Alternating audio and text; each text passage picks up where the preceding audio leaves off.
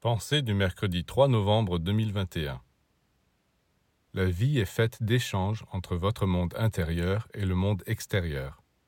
Mais vous devez toujours mettre l'accent sur le monde intérieur, car c'est en lui que vous êtes continuellement plongé. Vous n'êtes pas toujours en train de regarder, d'écouter, de toucher, de goûter quelque chose à l'extérieur de vous, tandis que vous êtes toujours avec vous-même, avec vos pensées, vos sentiments, vos états de conscience. Tant que vous donnez la prépondérance au monde extérieur, vous courez au-devant de déceptions. Peut-être pour un moment vous pouvez vous imaginer que vous tenez quelque chose, mais quelque temps après, vous ne tenez plus rien. Tout vous a échappé. Les humains sont à la recherche du bonheur, à la recherche du grand amour, à la recherche de la plénitude, mais ils doivent savoir que c'est en eux-mêmes d'abord, en organisant leur monde intérieur, qu'ils parviendront à les trouver.